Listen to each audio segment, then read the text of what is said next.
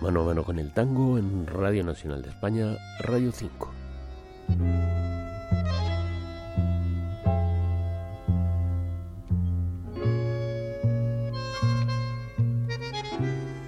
El tango de la mano de una gran orquesta, la de Florindo Sassone, recuperando temas históricos.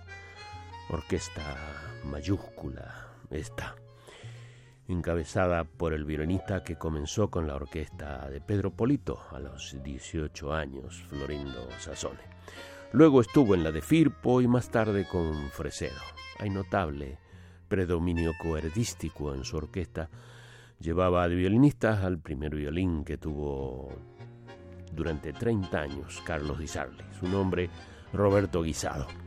De pianista Osvaldo Requena, y de bandoneonista de primer bandoneón a Carlos Paso, entre otras insignes figuras del tango. No le interesan especialmente a Sassone el lucimiento de los solistas, por ello oiremos una masa orquestal desplazándose en bloque con exquisito cuidado por la melodía.